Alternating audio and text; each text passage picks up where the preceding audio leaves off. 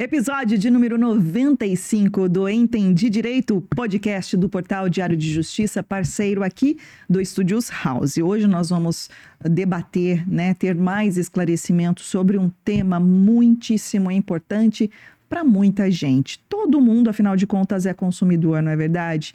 Então, vamos falar sobre fraudes e outros golpes relacionados a PIX, fraudes bancárias. E, e está aqui já conosco um advogado especialista, Dr. Caio de Lucas, que vai dar mais esclarecimentos, mais orientações, porque, Denis, é muita gente caindo nesses golpes, né? É sim, Renata. Queria cumprimentar vocês, o Rafael Sereno, o Dr. Caio que está aqui conosco, quem nos assiste.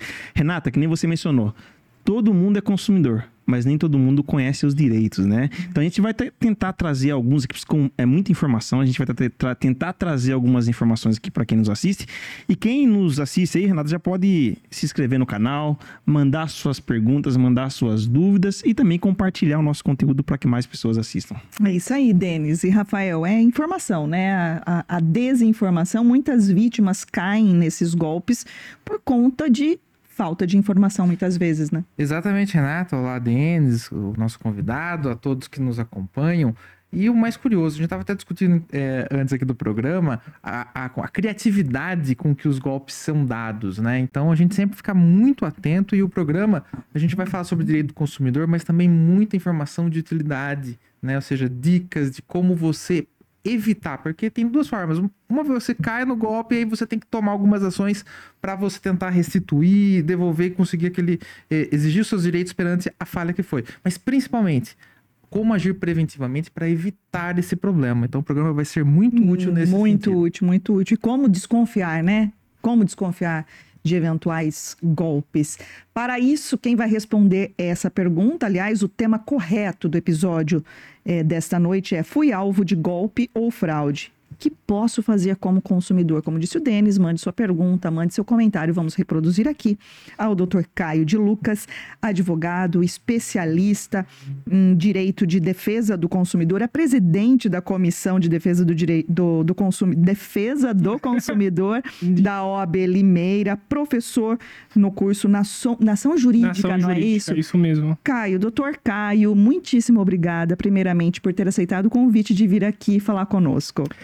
Renata, Denis, é, Rafael, um prazer estar aqui com vocês. É, fico muito contente de estar aqui mesmo e eu espero trazer para vocês conteúdo de utilidade prática. É, conforme o Rafael falou, o ideal é que a gente é, receba a informação para não ser a próxima vítima, né? Mas se você que nos acompanha aqui por algum motivo foi vítima de algum golpe, a gente também vai estar tá conversando aqui o que você pode fazer, qual é o posicionamento do judiciário, enfim, tenho certeza que no final desse programa é, você vai estar tá munido de, de conhecimento para não ser a próxima vítima.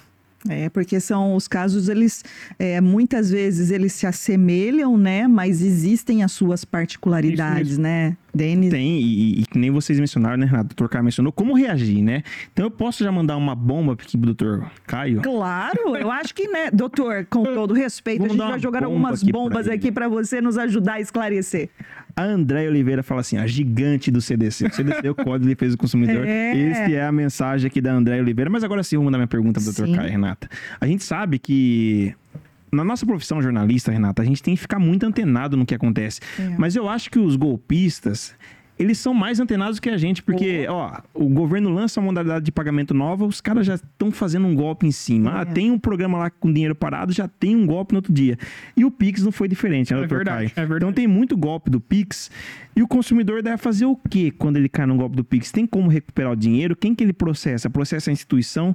Aonde que ele vai para tentar amenizar o prejuízo? Vamos lá então. Quando a gente fala do golpe do Pix, né? O que, que é o golpe do Pix? O golpe do Pix é, é, é o gênero, o qual toda transação bancária que foi através do Pix e ocasionou prejuízo ao consumidor, a gente chama de golpe do Pix.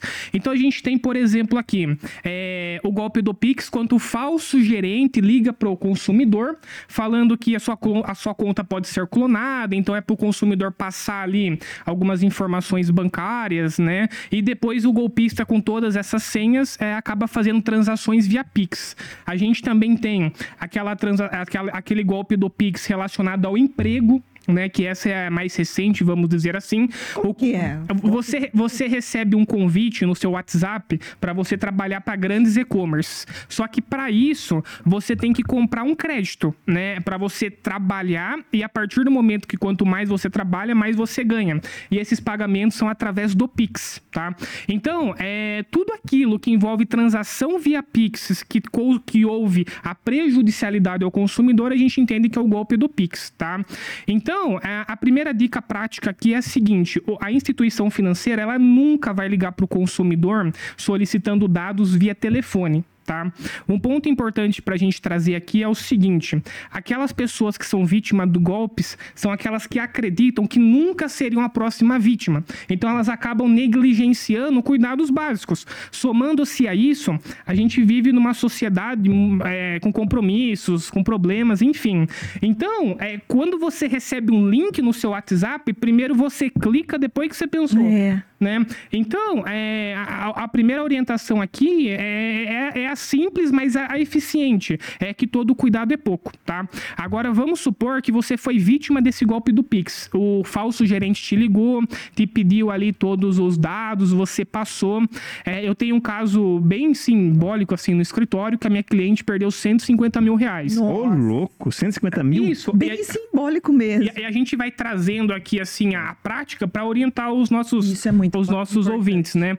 É, é, ela recebeu 150 mil de uma, de uma herança, uhum. né? E imediatamente o banco ligou para ela: Ó, oh, sua conta está sendo clonada, me passa os seus dados. E ela acabou passando. E no prazo de 60 minutos limparam no prazo de 60 minutos limparam. Nossa. Então, é, essa situação é, ficou caracterizada falha na segurança bancária, porque como que essa informação vazou dentro da instituição financeira, que ela teria recebido esse dinheiro? Né? Mas é, aonde eu quero chegar aqui? Eu quero chegar que se você foi vítima do golpe do Pix, qual que é o primeiro passo, tá? É que você avise imediatamente a instituição financeira. Por quê? Porque existe um mecanismo hoje chamado MED, que é um mecanismo especial de devolução. Esse mecanismo é como se fosse uma penhora bancária. O golpe do Pix ele funciona da seguinte maneira: a gente tem o banco pagador, que é onde o dinheiro está saindo da sua conta, e a gente tem o banco recebedor, que é onde o banco está recebendo tá? O consumidor ele está sofrendo ali porque o banco pagador, por falha na segurança, está liberando esse dinheiro para chegar no banco recebedor. Uhum. E, esse sistema do MED, como que funciona? É, é, como se o banco pagador mandasse uma mensagem para o banco recebedor e falasse assim: banco recebedor, é, segura essa conta aí porque existe suspeita de fraude. Então é um mecanismo de, especi de mecanismo especial de devolução que a gente chama de MED. É como se o banco pagador mandasse uma mensagem para o branco recebedor para que tenha a penhora, para que tenha o bloqueio dessa conta. Não permite sacar imediatamente. Isso, é. perfeito. Então, quanto mais cedo você procurar o banco, mais cedo esse banco pagador pode fazer esse mecanismo e conseguir te salvar, tá? Lembrando que esse tal de MED é, é uma obrigação da instituição financeira promover de ofício, não necessitaria do consumidor solicitar tá? Então, mas enfim, é, a gente acaba, acaba tendo um, um, um, cuidado a mais, tá? Se o consumidor conseguir avisar a instituição financeira, ele aumenta ali significativamente a sua chance de reaver o dinheiro, de reaver o dinheiro, tá? E depois disso, ainda faz registro de ocorrência na polícia, ou faz aquele registro de ocorrência digital, né? Que é, boletim, é, boletim digital de, de ocorrência. É, é, mais uma cautela, é, é uma necessidade. Com certeza. É o boletim de ocorrência eletrônico, né? Que não tem a necessidade do consumidor se deslocar da sua residência, tá? É, Somando-se a isso, ele também pode abrir uma reclamação no PROCON, né, pode abrir uma reclamação no PROCON, é, e, e, também somando-se a isso a ação judicial propriamente dita, né, a ação judicial propriamente dita. Mas essa questão do MED é, é uma situação que a gente não vê é, as pessoas orientando, né. Não é muito divulgado isso, é, né? Isso, isso acaba não sendo muito divulgado, tá? E ela e... tem sido eficiente? Ela funciona, de fato? O dinheiro é devolvido? Em, em alguns casos, sim, tá? Só que qual que é o detalhe? Quando a gente fala do golpe do Pix, são pagamentos instantâneos. Uhum. Então, o, o banco recebedor, que é onde está a conta do golpista, ele não vai receber o dinheiro lá e depois do almoço eu te retiro. É jogo rápido. né? O próprio criminoso faz isso, né? É, é é, já- exato. aqui na boca do cara já, pum, já se Então, é, já teve casos que esse médico... Ou transfere para outras, ou- É, ou não. é. Ele É? recebeu na Isso. conta ali. Mas é que Também. dá para rastrear também, né? Dá para instituição bancária rastrear É, se se ele quiser, eu acho que dá, né? não é? Ela rastreia, só que o dinheiro já corre mais A rápido. boa vontade da instituição, né, Renato? É, porque daí, enfim. É que o dinheiro voa. É, é, então, essa questão do MED, ela é eficiente, né? Só que, às vezes, conforme você falou, o dinheiro, o dinheiro vai um pouco mais rápido, né? É, mas fica essa sugestão, porque pode ser que venha dar certo, né? Como já deu para outras pessoas, tá? É, hum. Só um adendo. Sim. Trocar, numa situação dessa, você vai advogar para uma vítima disso aí para tentar provar que houve falha do banco e permitir essa transferência. Uhum. Você também pode colocar ali que a vítima não tem esse perfil de, por exemplo, ficar mandando 150 mil. Pegar, Perfeito, você perfeito. Mandou aí. É, a- porque- a- a- pode Ih. analisar ali, ó. Eu não costumo fazer esse tipo de transação de 150 mil. Como é a que Renata, vocês liberam? A Renata ali é, é 200, 300 mil, mas parece de um milhão, por exemplo. A Renata fala, não é 150 meu perfil, não. meu perfil é 250 mil.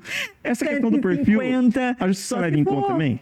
Isso, va- vamos entender isso daqui. Como a gente sabe que houve uma falha na segurança bancária, uma falha de prestação do serviço? Quando, a, a- a- quando o, o- o consumidor ele não tem aquele hábito, aquele costume, essa é a palavra que eu estava buscando. Então, por exemplo, essa minha cliente, ela nunca transacionou em uma hora 150 mil. Então, é, qual que é a base jurídica disso daqui? A gente tem a resolução no Banco Central. A resolução do Banco Central de número 1, que posteriormente foi alterada pela 147, traz ali a regulamentação de como que os bancos devem proceder quando o assunto é PIX. Então, tudo que envolve situação bancária, é o Banco Central, né, o órgão máximo ali, ele emite essas resoluções. Por exemplo, você quer abrir uma conta, você tem que seguir essa resolução. Quando a gente fala do PIX, a gente tem a número 1, né, a 147. Lá no artigo 39b, fala o seguinte. É, traz ali a obrigatoriedade do banco promover o bloqueio cautelar. E é muito importante que a gente entenda isso, porque é em cima disso que a gente consegue responsabilizar o banco. O que, que fala o artigo 39b da resolução número 1 lá do Banco Central? Fala mais ou menos assim: banco, se, é, se essa movimentação é totalmente anormal, atípica, você tem o dever de bloquear essas transações. Então, qual que é a, a estratégia processual, mas acima disso, que o consumidor entenda a responsabilidade bancária. Por quê? Porque quando você sofre o golpe e você vai no banco, é, é extremamente comum o, o gerente ou quem quer que seja falar assim, ah, isso aí não vai dar nada, não. É, isso daí é assim mesmo, não tenho culpa, e, e não é assim que funciona. Tá? Na justiça, é, muitos bancos são responsabilizados, tá? É, até mesmo com base em algumas situações lá do escritório. Mas qual que é, é a fundamentação disso tudo? Quando ocorre transações via Pix e o banco verifica que é um comportamento estranho do consumidor, ele tem a obrigatoriedade de promover o bloqueio cautelar. Artigo 39b, parágrafo único. Bloqueio esse que durará até 72 horas. Então, qual que é o- o- a base aqui? A, a minha cliente fez um Pix de 9 mil. O que, que o banco deveria fazer? Bom, 9 mil tá estranho, mas vamos deixar ver o que vai acontecer. Segundo Pix, 20 mil. Nesse momento, já era para ter bloqueado o bloqueio cautelar do artigo 39b da resolução número 1 do Banco Central. E não, e não bloqueou. Foi 20, 30, 40, 10, E depois foi embora, voltava. 150. Foi embora. Gente, E quando eu entrei com o processo, eu juntei os últimos seis extratos bancários. Ela nunca teve esse montante de 150 mil. Então, como que ela ia fazer uma transação se ela não tinha esse valor antes? É, não era o costume dela. Então, é, é uma ação que corre na justiça. É, mas, assim, é, esse é a questão. O banco, ele tem a obrigação de acompanhar a- a- o costume do seu cliente e quando tem alguma coisa ali anormal, estranha, ele tem o dever de bloquear tá? Então a gente tem aí essa, essa, essa resolução do Banco Central, enfim, toda essa questão que o banco é responsabilizado sim, tá?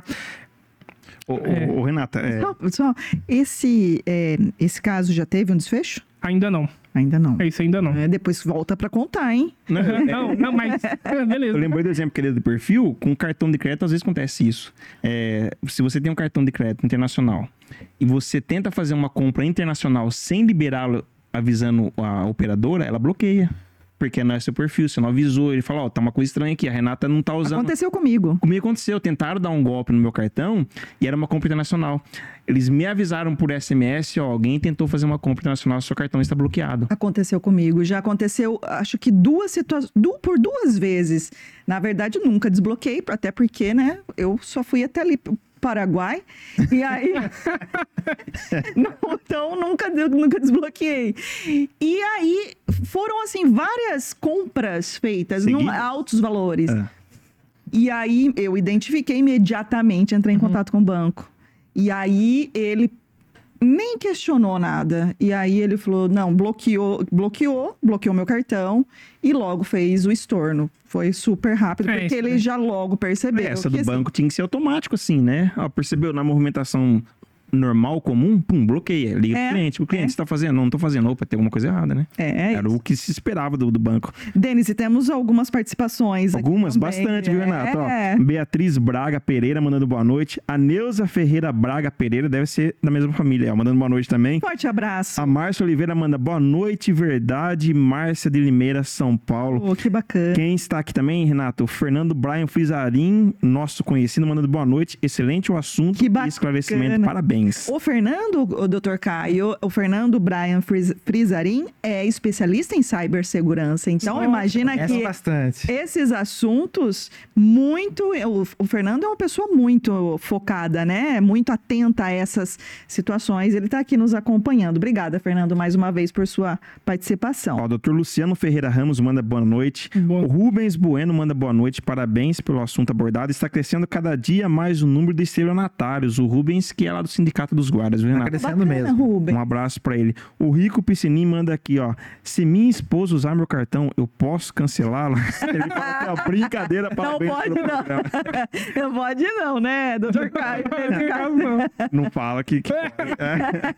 Aí tem que ver a hierarquia. Quem manda... É, é, esses são os comentários aqui, é, viu, gente? Isso aí. Continue mandando a sua pergunta, mande seu comentário. Vamos reproduzir aqui ao doutor Caio. Rafa. Eu vou aproveitar que o Fernando aqui tá, tá, está nos prestigiando e ele fala muito sobre aquela questão da engenharia social, né? Que é uhum. a pessoa utilizar-se de diversas fragilidades da vítima para aplicar golpe.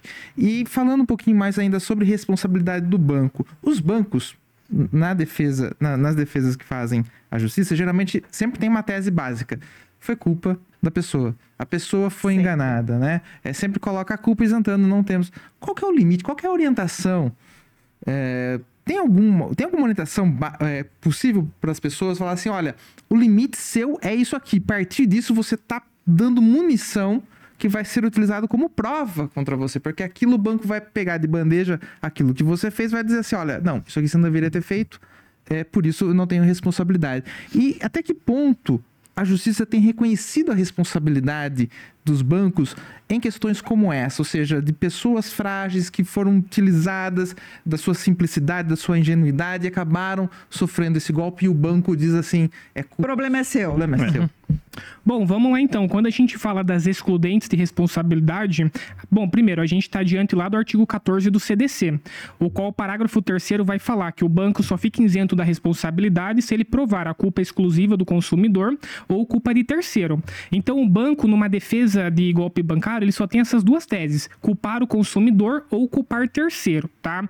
A responsabilidade do banco é objetiva. Então, num primeiro momento, ele responde independentemente da existência de culpa. É, quando a gente fala de uma responsabilidade subjetiva para objetiva, qual que é a diferença? O objetivo é quando o autor da ação não precisa comprovar a culpa, já já parte da premissa que o banco era culpado, porque não zelou pela segurança do consumidor. Beleza, tá? É, quando a gente fala das exclusões, então, lá do artigo 14, parágrafo 3 ou o banco vai culpar o consumidor ou vai passar a culpa para terceiro.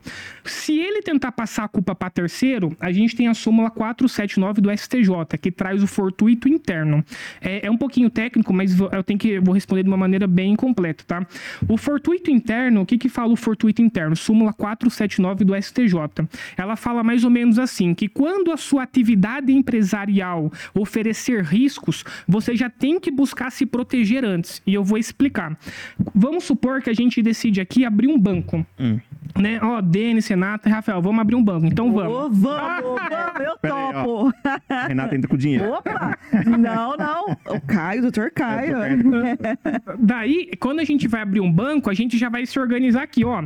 A gente pode ser vítima de golpe. Então, a gente tem que investir na segurança bancária. Então, é um fortuito interno. É quando o risco do empreendimento já comporta isso, uhum. tá? Então, o banco não adianta ele querer responsabilizar terceiros, o golpista. Por quê? Porque ele já teria que ter essa proteção, porque é inerente à atividade de risco. Vamos supor que a gente leve um carro nosso numa oficina e lá a gente é furtado. A pessoa pega o celular, faz um monte de transação via Pix. Não adianta a gente processar o dono da oficina. Por quê? Porque se a gente fosse abrir uma oficina aqui também, a gente não ia falar, ah, temos que investir em segurança bancária. Porque o serviço da oficina não tem nada a ver com golpes bancários. Então é um fortuito externo. Mas se tivesse furtado o veículo. Aí a conversa já. Do cliente da oficina né? Mais ou menos a mesma coisa, Isso. né? É que essa questão do fortuito interno, externo, é, ele abrange essa questão da responsabilidade de terceiro, né? Envolvendo uhum. golpes, fraudes bancárias, enfim, tá? Mas aonde eu quero chegar? É, essa questão, é, não adianta o banco querer passar a culpa para terceiro, porque ele responde objetivamente, o STJ é muito forte na súmula 479, tá? É, complementando a sua resposta, a gente tem a figura também dos consumidores hipervulneráveis, que seriam os idosos, deficientes, deficientes, crianças. Então, esses também recebem um tratamento diferenciado, tá? Então, é, se essa situação acontece com um idoso, não tem como a gente atribuir culpa exclusiva dele, porque a sua própria, o seu momento ali, ou às vezes uma questão de deficiência, tá? É, é essa questão da culpa exclusiva do consumidor é, é, quando o consumidor evidencia que ele acabou ali é, auxiliando a fraude, entre aspas. Se você colocar numa peça processual que o seu cliente tem um costume de compartilhar a senha com o neto, com o filho. Mas aí... também, né, doutor Caio? Se o banco alegar, né, ah, a culpa foi. É o banco que tem que provar que a culpa foi dele, não é? Sem sombra de dúvida. Não é isso? Isso. Tec... Não adianta falar só jogar a culpa é. do Denis. Não, eu tenho que provar que a culpa é do Denis, certo? É, é, quando a gente fala de golpes bancários, a inversão do ônus da prova sempre vai ser por força de lei. É o PELEGES, que a gente chama no direito. É o banco que tem que provar que o consumidor falhou, né? Que a culpa é exclusiva do consumidor. E daí cabe a ele comprovar isso. É uma questão um pouco mais subjetiva, né? Mas é, de uma maneira bem resumida. Não adianta o banco passar a culpa para terceiros, para o golpista, porque a súmula 479 do STJ veda isso. Não adianta o banco falar que é culpa exclusiva do consumidor. Por quê? Porque ele também tem que provar que o consumidor, de alguma maneira, vacilou ali na sua segurança. Uhum. Então, é, essa questão do conflito sempre vai ter, porque cada um está defendendo uma parte diferente. Mas quando a gente pega para analisar, assim, numa questão mais macro, a gente entende que o judiciário hoje está muito consolidado na defesa do consumidor. Não por um acaso chama Código de Defesa do Consumidor, porque alguém precisa ser defendido. Então, se a gente não defender quem precisa, né? Quando a gente coloca um consumidor com um banco, as suas forças ali são é. muito desproporcionais. Você imagina como que era antes, né, do Código de Defesa do Consumidor? Nossa, o consumidor era injusto, tinha que se virar. Né? Esse, é. Esse, esse embate era injusto. Né? Exato. Né? Agora, assim, o doutor Caio estava respondendo agora sobre a, a fragilidade do consumidor, etc, etc. E eu me lembrei de uma reportagem que foi publicada, inclusive, agora há pouco num portal muitíssimo interessante chamado Diário de Justiça. É. Eu gosto do portal. Você gosta do portal? Você gosta, né, Rafa? É. Então, doutor Caio, uh, só para uh, uhum. ilustrar um pouco, talvez é, mereça até a gente desdobrar, mas é um idoso, você uhum. mencionou, né? Que são as pessoas hipervulneráveis. Hipervulneráveis, exato. Um idoso, bem resumidamente, se aposentou no mesmo uhum. dia. Os, os aposentados que nos ouvem, todo mundo sabe, incrível nessa né, questão de vazamento de dados dos aposentados, né? Aposentou já, um, já chovendo você ligação. Fica, você fica sabendo que aposentou pela ligação. Pela ligação, então, é incrível. A pessoa é incrível. se aposentou, no mesmo dia começou a receber ligação de, é, de um banco digital, instituição financeira, muito provavelmente é, passou sim informações privilegiadas é, pessoais por conta de alguma conversa que pode ter ludibriado essa pessoa. E, uh, de repente, no mesmo dia apareceram quatro empréstimos. Nossa. Foram feitos quatro empréstimos. Consignado, e, Renata? E esses valores apareceram na conta do idoso. Ele foi tentar devolver. Enfim, foi uma loucura. Não conseguiu. Na verdade, por telefone, o banco informou que o jurídico ia, iria ligar. E aí uma pessoa ligou se passando pelo jurídico uhum. do banco e na verdade não era, era golpista, enfim, o idoso transferiu dinheiro. Foi uma loucura. Então imagina só. E aí, como você disse na resposta anterior, né, o judiciário ele tem ficado ao lado do consumidor nessas situações, né, em que e foi a mesma situação, né? Foi julgado procedente o pedido do idoso. É, essa questão do, do, do, falso, da falsa portabilidade, a gente pode comentar ou você quer... Pode. Não, eu só ia falar. Ah. A Renata comentou ali que ele chegou a usar a parte do dinheiro, não usou, Renata? Ele, us, ele não. Na verdade, assim, quando o jurídico, entre é. aspas, entrou em contato com esse idoso para fazer a devolução, pediu a devolução por Pix. Ah, e aí ele, ele, foi fez... devolvendo por partes. Aí numa, chegou num dado momento, ele percebeu que poderia ser um golpe. Então o dinheiro ficou. Aí ficou ah, uma parte do dinheiro. E, e a outra aí, foi embora. Exato. E daí é. o, o, dano material não foi totalmente. É que eu tinha essa dúvida, porque muitas vezes, Renato, o idoso cai um dinheiro na conta dele. Ele acaba usando. Sabe, e ele acaba usando. Tem como se defender. Aí ele fala assim: eita glória, vamos. É hoje. Apareceu né? um dinheiro aqui, eu pagar as contas. Ele, ele usando, doutor Caio, ele acaba não indo com empréstimo? Tem como reverter essa situação? Então, vamos lá. É, vou responder por partes. É, isso também se assemelha muito àquela dúvida, àquela dúvida clássica. Fiz um Pix errado. Hum. Eu tenho que devolver o dinheiro? Né? Isso acontece hum, muito. Verdade. Vamos, né? Fiz, não. Recebi, recebi, desculpa, isso. Recebi. Recebi um Pix errado. O Denis recebeu um Pix errado meu e não devolveu. Nunca. e, aconteceu aqui em Limeira, a gente noticiou. Noticiou e acabou na justiça, e a, né, e a pessoa está tá sendo investigada por apropriação devolver, né? de... Apropriação indébita. É, é, é, uma apropriação mais específica, de coisa vida por erro. É, é, é, é uma... É uma, que é crime, uma espécie né? de apropriação indébita, mais diferenciada. É, e lembra aquele, aquele homem que recebeu... Da Globo. Da Globo. É. Já pensou? Ah, não, um olha, o, aí, olha o tamanho da Globo. Olha o meu tamanho. Não. Só antes do doutor responder, mandar um super abraço aqui também ao doutor Daniel de Campos, mandando um boa noite aqui aos amigos. Doutor Daniel de Campos, que é secretário abraço, de Daniel. Assuntos Jurídicos eh, da Prefeitura de Limeira. Celso Antônio Rui, Denis. Ele fala boa noite a todos. Celso. Ele tarda, mas não falha, Renato. É isso aí, Celso. Um forte abraço. Caio. Então vamos lá, essa questão do, do Pix, né? Ah, recebi, é, recebi um Pix, né? Tem que devolver? Tem que devolver sim, né? Conforme o Rafael adiantou aqui pra gente, a gente tá ali numa, num, num crime de repetição, é, de, de apropriação indébita, né? Então, é essa, essa orientação, assim, mais objetiva mesmo. Se você recebeu algo que não é seu, você tem obrigação legal de devolver. Referente a esse golpe da falsa portabilidade, que em outras palavras, é quando o beneficiário do INSS ou servidor público ele recebe o empréstimo, mas não foi ele que contratou. Né? É, qual que é o detalhe aqui? O Código de Defesa do Consumidor traz os princípios da boa-fé né? Aquela, aquela intenção, né? De, do, o ânimos do agente, vamos dizer assim, que é a boa-fé. E isso cabe tanto ao consumidor como ao fornecedor. Então, é, recebi aqui 50 mil reais, ah, vamos gastar. Eita o, glória! Né? o, o, ideal, primeiramente, é você saber de onde que chegou esse dinheiro, porque de algum lugar chegou. Depois de você verificar isso, autenticar né, essa transação, daí sim você verifica o que é melhor. Mas então, respondendo a sua pergunta, é, essa questão de receber o dinheiro e você gastar depois, você pode ser condenado a ter que devolver. tá? Juridicamente, essas questões de empréstimos não contratado, o que, que a gente traz aqui?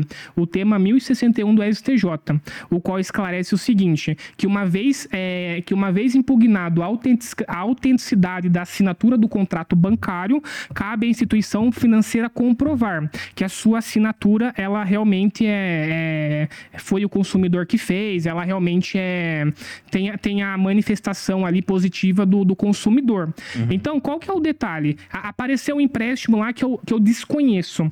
Judicialmente, cabe à instituição financeira comprovar que foi eu, consumidor, que realmente assinei lá que eu queria, tá? Então, essa situação, é, você tem essa tese muito forte na justiça, que é o tema 1061 do STJ.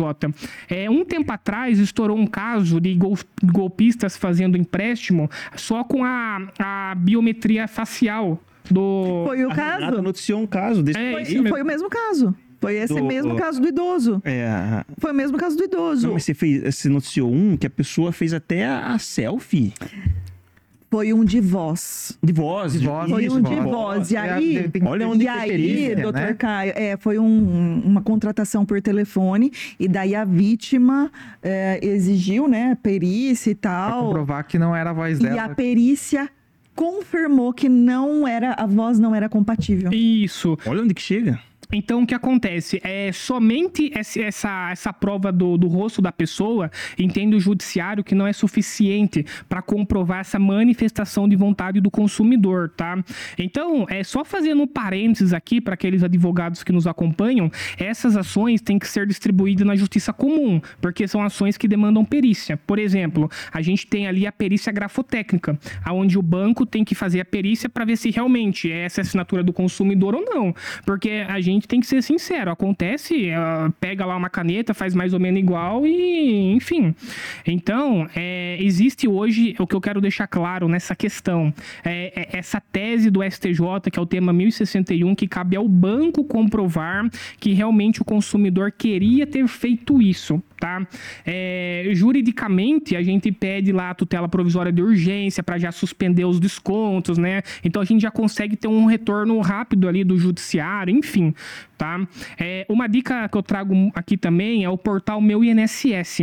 Tem um campinho lá que você desabilita para que o, o seu benefício seja possibilitado de fazer empréstimo. Então tem que logar lá no portal Meu INSS, procurar o campinho lá, é uma segurança a mais que o consumidor pode ter. Tá? E, olha, é o, é o proprietário do, do dinheiro que tem que ir atrás para bloquear o negócio, né, Renato? Que absurdo. É, a gente segue aquela regrinha de falar com o banco, de fazer o boletim de ocorrência, enfim. Mas é, na prática, a gente vê que a instituição financeira ela busca se eximir da responsabilidade, né? É, enfim, e, e, essa questão do, do golpe da falsa portabilidade, a gente tem duas práticas comuns. É quando ocorre o vazamento da informação, uhum. né? Até mesmo por, por órgãos é, públicos, órgãos públicos né? né? Ou também também é, a questão do órgão privado é, colocar lá na sua conta 100 mil e falar que você contratou. É, o órgão privado deposita lá assim, ah, você contratou. Deixa lá. É, às vezes por uma questões assim de meta, né? Enfim, é, acontece, né? Que coisa. Acontece, isso Meu acontece. Deus. Agora, uma, uma outra modalidade de golpe muito comum é o do boleto falso. Né? Uhum. Né? E a gente tem visto ainda muitos casos na justiça, pessoas tentando, né? Qual é a recomendação geral para as pessoas uhum. em relação a esse golpe? O que, que é possível, né? É, detectar, tem vários indícios que é possível identificar que se trata de um boleto falso. Qual é a orientação geral? Beleza, é, as principais dicas que eu destaco aqui, um boleto falso, vamos lá. Primeiro, questões de ortografia. Isso acontece, é simples, mas é essencial. O código de barras, né, aquele, aquela sequência de dígito, qual que é o segredo? Os últimos dígitos são o valor do documento. Então, se tiver lá no boleto 100 reais, mas lá no, nos últimos dígitos está 200, é 200 que vai pagar tá? Então sempre se atentar a essa sequência numérica e consultar o beneficiário do boleto, se esse CNPJ, se esse CPF faz jus realmente àquela pessoa que vai receber, tá? Então essa questão do boleto, é se você cumprir esses três pilares, a chance de você identificar é altíssima. Judicialmente, para você conseguir condenar a instituição financeira, qual que é uma situação aqui para que você entenda? Tem um outro caso também que a cliente ela atrasou o financiamento ela atrasou o financiamento veicular. Terceiros entraram em contato com ela e falaram assim: Ó, oh, você atrasou o financiamento, então eu tô te mandando o boleto aqui pra você pagar e deixar tudo regularizado. Ela foi lá e pagou, e era um boleto falso. Então, neste caso, você consegue responsabilizar a instituição financeira, porque ela vazou a informação de que uh, o, o, financiamento dela estava atrasado. Como que o pessoal sabia, né? É, exatamente. É. E tinha o telefone dela ainda. Então, judicialmente, para você conseguir caracterizar o boleto falso, você tem que criar essa ponte é, de, da instituição que sabia que estava acontecendo para terceiros que daí emitiram um boleto e eles acertam o valor, né? Assim, é vazada, né? Porque ninguém ia adivinhar, né? E fazem aquela aparência certinho da instituição financeira. Não, é parece o boleto é praticamente verídico, idêntico, é, né? Exatamente. Nós estamos conversando com o Dr. Caio de Lucas, ele que é advogado, ele atua, né, em, em questões consumeristas, é presidente da Comissão de Defesa do Consumidor da UAB Limeira, professor no curso Nação Jurídica, enfim, especializado em defesa do consumidor. O tema deste episódio de número 95 é: Fui alvo de golpe ou fraude. O que posso fazer como consumidor? São esses esclarecimentos que o Dr. Caio está trazendo neste episódio. Ainda dá tempo de você mandar a sua pergunta e o seu comentário. Antes de a gente dar continuidade aqui aos esclarecimentos do Dr. Caio, preciso lembrar você que ou Entendi Direito é um podcast do Portal Diário de Justiça que é parceiro aqui do Studios House. Studios House, que é uma casa que abriga tantos e tantos podcasts, que produz tantos e tantos materiais audiovisuais para a sua necessidade, para a sua empresa, enfim, para o que você precisa. Precisa até de um filme, né, Denis? Um documentário é. que seja. Tudo, tudo, Renato. Tudo é feito é uma aqui. nova roupagem para sua empresa. É isso aí. Precisa de filme, imagem, recorte e tanto para qualquer rede social, para qualquer, qualquer plataforma, Renata. É isso aí, são equipamentos de última geração que estão aqui no Studios House. E se você precisa de materiais audiovisuais, contate o Studios House, chame pelas redes sociais o Renato e a Ju Caetano, que eles estão à disposição para outros esclarecimentos. Bom, a gente está fechando setembro, né? Setembro, que é o mês de tantas campanhas de conscientização, setembro amarelo, setembro verde, setembro vermelho. Uh, e também setembro, principalmente para Limeira, é um mês muito especial, porque foi aniversário da cidade, teve a festa da coxinha. Foi na festa Não. da coxinha, doutor Caio? Não fui. Infelizmente, porque olha. Tem, teve muita coisa lá, muita coisa boa para comer.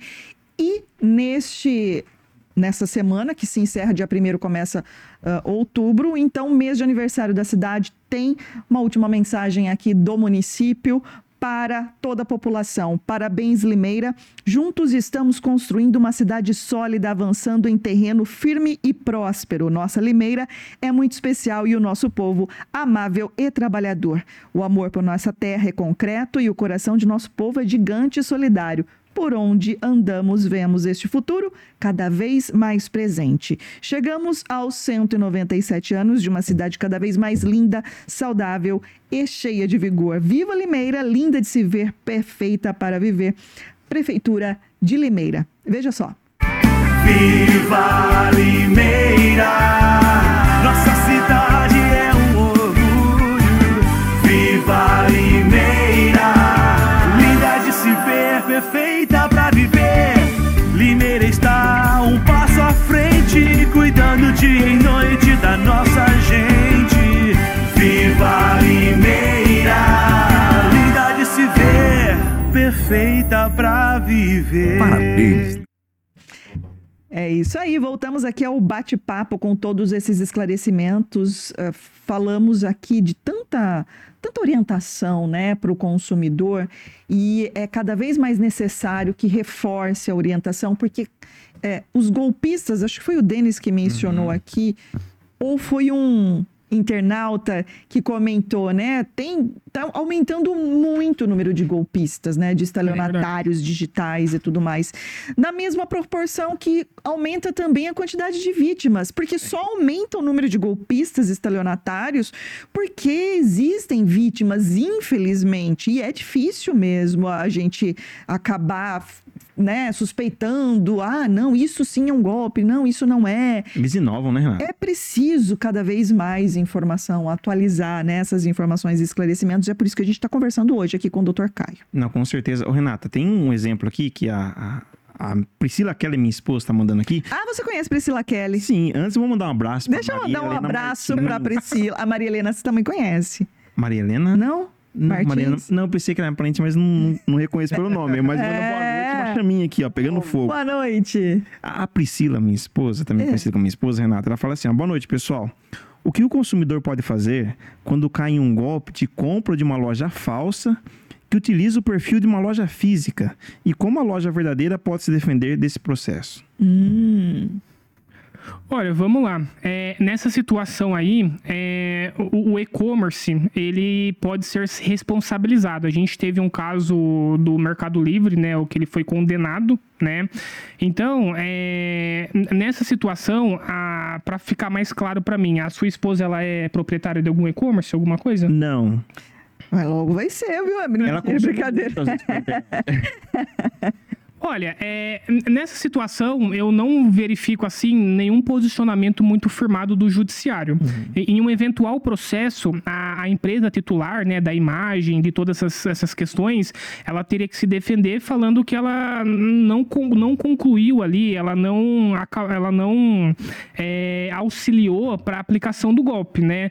Então tudo depende ali também da parte que você vai estar defendendo, porque eu também entendo que todo o e-commerce tem a responsabilidade da sua logomarca, dos seus dados. Então ele tem que ter algum mecanismo ali de, de perceber que a sua marca está sendo usada indevidamente, né? Mesmo porque quando a gente fala da, do Código de Defesa do Consumidor, o consumidor ele é vulnerável. Então a, a responsabilidade ali, o risco do negócio, isso é muito forte na lei, cabe à marca, à empresa, ao fornecedor.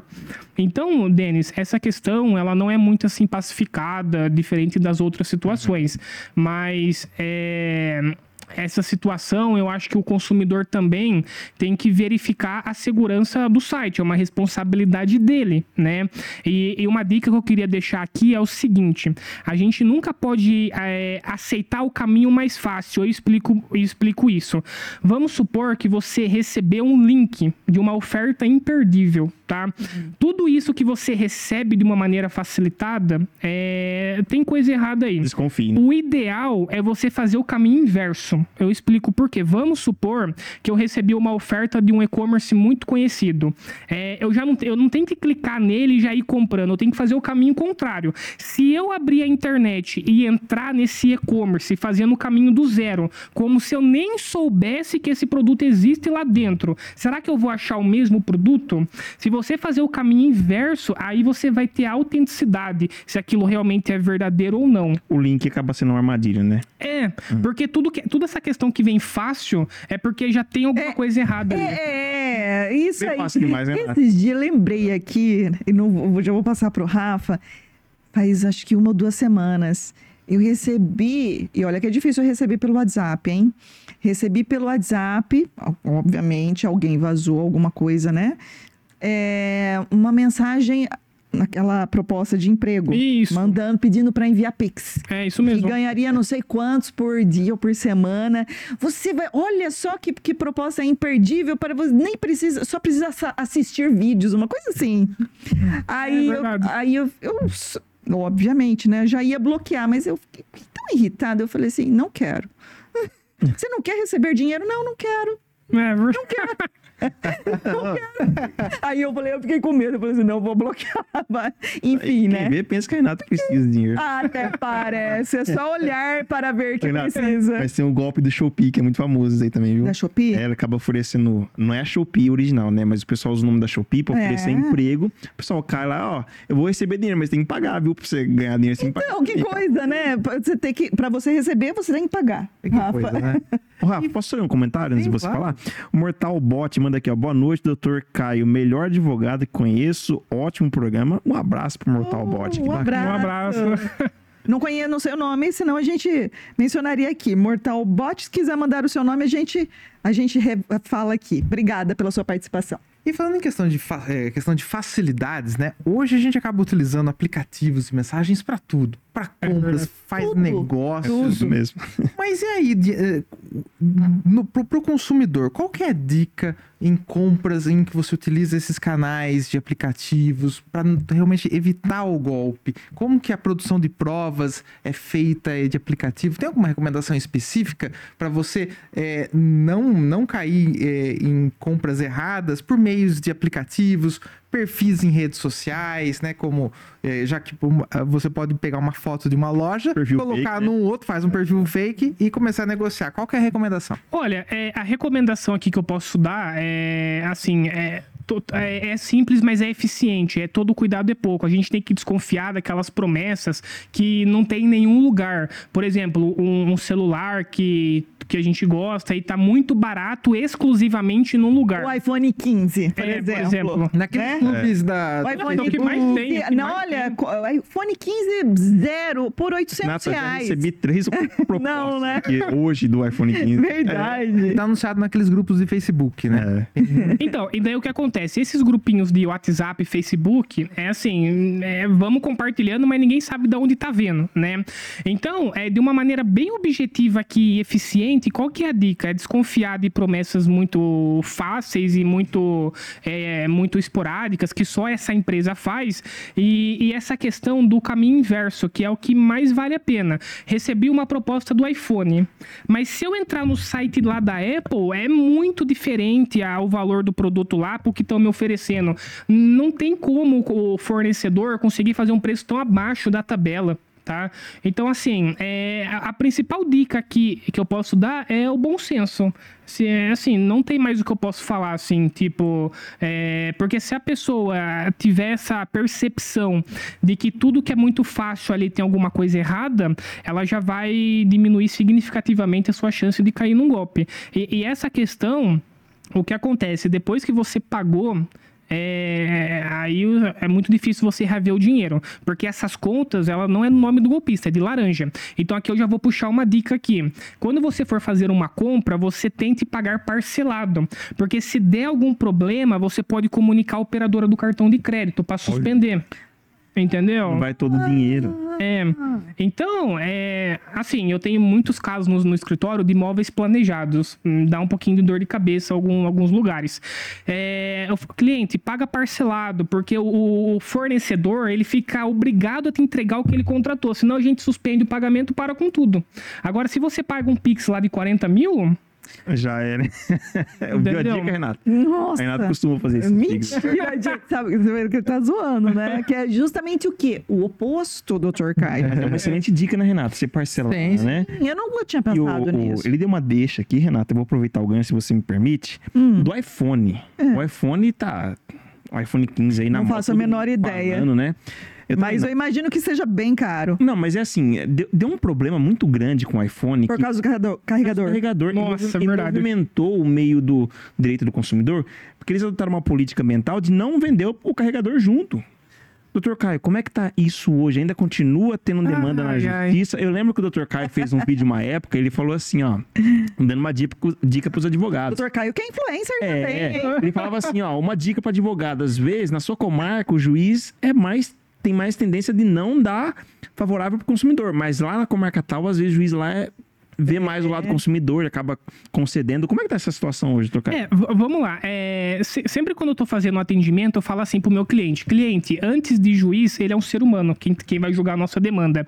Então, é, se a gente distribuir hoje duas ações iguais para juízes diferentes, pode ser que cada comarca decida de um jeito. Então, é, em nenhum momento a gente pode garantir né, que a demanda é ganha, enfim, nunca pode fazer isso. Então, é, é isso que acrescenta no vídeo. É, existe alguns lugares que o, o juízo ali entende pela, pela prática abusiva, que a gente fala que é a, a prática abusiva, me fugiu o nome aqui. Da venda casada, Uhum. né? Qual que, é, qual que é a fundamentação do iPhone? É a venda casada, porque você tem que comprar o produto e depois você tem que casar com o carregador. Então você compra um produto e tem que levar obrigatoriamente outro. Só para ilustrar essa situação, quando a gente vai no cinema, a gente não precisa comprar a pipoca do cinema, o Não chocolate do mesmo, cinema. é só a gente Porque levar senão- dentro da bolsa já da micro-ondas. Porque senão a gente tem a venda casada, que é o mesmo fundamento do iPhone. Não é porque eu comprei o ingresso do cinema que eu tenho que comprar a pipoca do cinema. Então, o que acontece? Eu entrei com a ação do iPhone também, só que a minha foi julgada improcedente, porque o juiz entendeu que não era viável, né? Mas é, a gente verifica nas páginas né, de jurídicas que outras pessoas conseguem. Então, o direito ele existe, sem sombra de dúvidas. Aí é uma questão um pouco mais subjetiva, porque al- alguns julgadores podem entender que se a pessoa tem condição de pagar. O iPhone 15 tá quanto hoje? Nossa. Não faço ideia. Quanto tá, Rafa? Vem aqui, Renato, pra mim agora. Ó, que é o, Aqui, ó. o doutor fora do Caio deve saber. Quanto, Rê?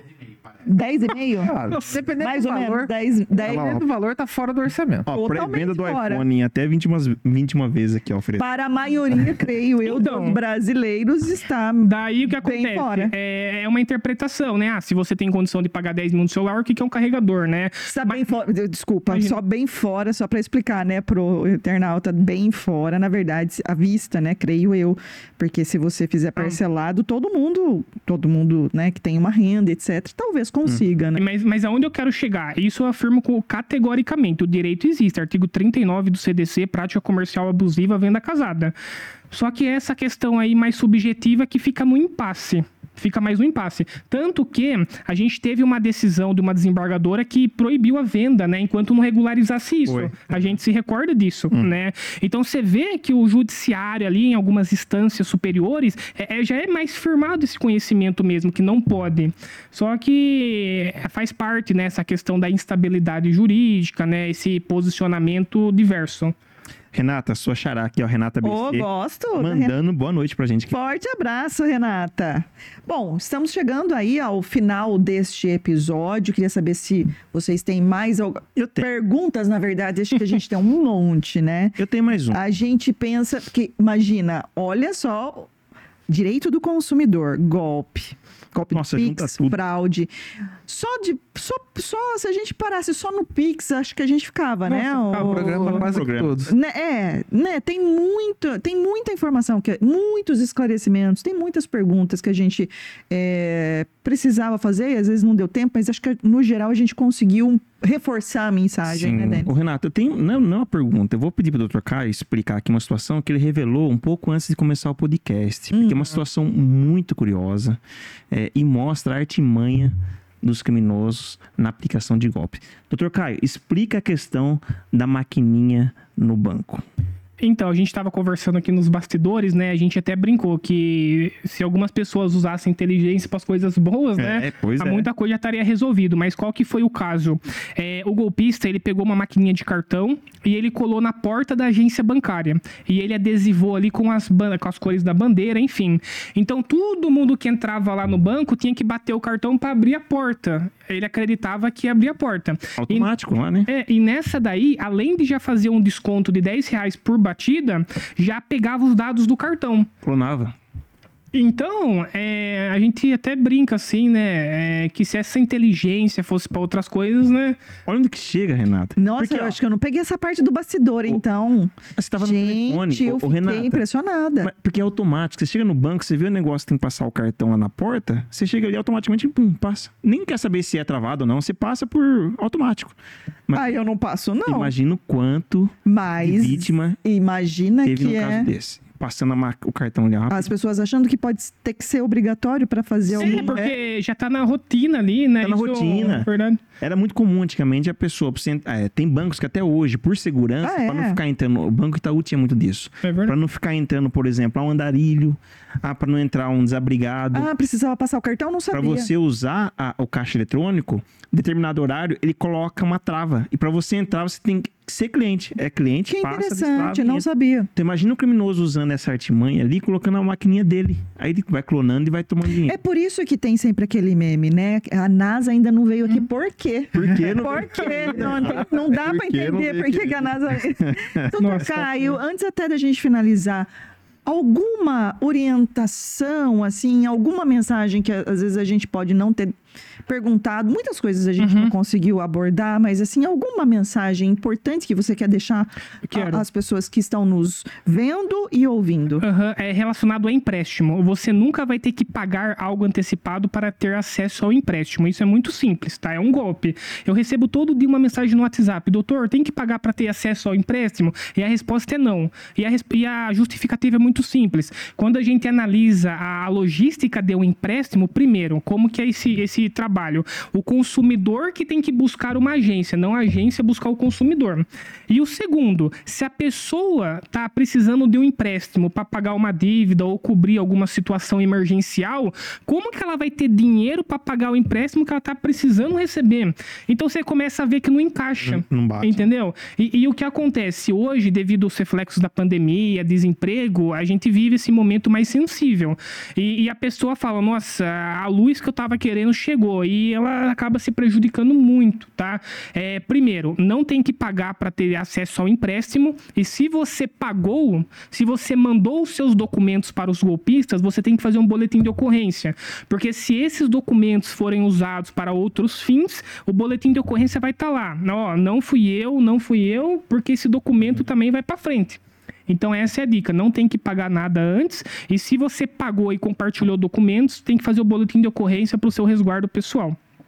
E procure um advogado, né? Com certeza. Doutor Caio de Lucas, advogado, presidente da Comissão de Defesa do Consumidor da OAB Limeira, professor no curso Nação, Nação Jurídica. Jurídica. É, enfim, muitíssimo obrigada, viu, por sua Prazer. participação, por ter aceitado o convite de vir aqui falar conosco. E a gente espera que volte mais Ah, vezes, com certeza, viu? foi um prazer. Muito obrigado, Rafael, Renata e Denis. Foi um prazer, pode ter certeza. Muitíssimo obrigada, doutor Caio. Denis, Renata, mas faltou o tempo. programa finalizado com sucesso e voou o tempo. Faltou Faltou o tempo. Queria agradecer a todo mundo que participou, deixar o convite para se inscrever no canal e compartilhar nosso conteúdo. É isso aí, Rafael. Muito bom programa, cheio de dicas, né? Um programa excelente. Eu absorvi várias E aqui. muita utilidade pública, né? E Não olha- é só o direito, mas é a utilidade pública, informação útil. É, exato, direito do consumidor, né? Algo que a gente sempre, né, vai e volta, a gente sempre acaba abordando, mas é interessante, né? Como sempre a gente acaba absorvendo informação nova. Então, Com certeza. mais uma vez, muito obrigada ao Dr. Caio, muito obrigada a você que nos acompanhou até aqui. Se você não acompanhou o episódio desde o início, volta lá na- no- neste episódio, você vai também absorver tam- muitas outras informações. Compartilhe esse link, compartilhe esse conteúdo, como o Denis disse. Se inscreva no canal do Diário de Justiça no YouTube para que você receba aí as notificações e veja também os outros 94 episódios. Foram muitos assuntos muitíssimos interessantes até aqui. E claro, nos próximos, olha, logo mais a gente chega no centésimo episódio, hein? Na próxima semana a gente se vê. Um forte abraço e até lá.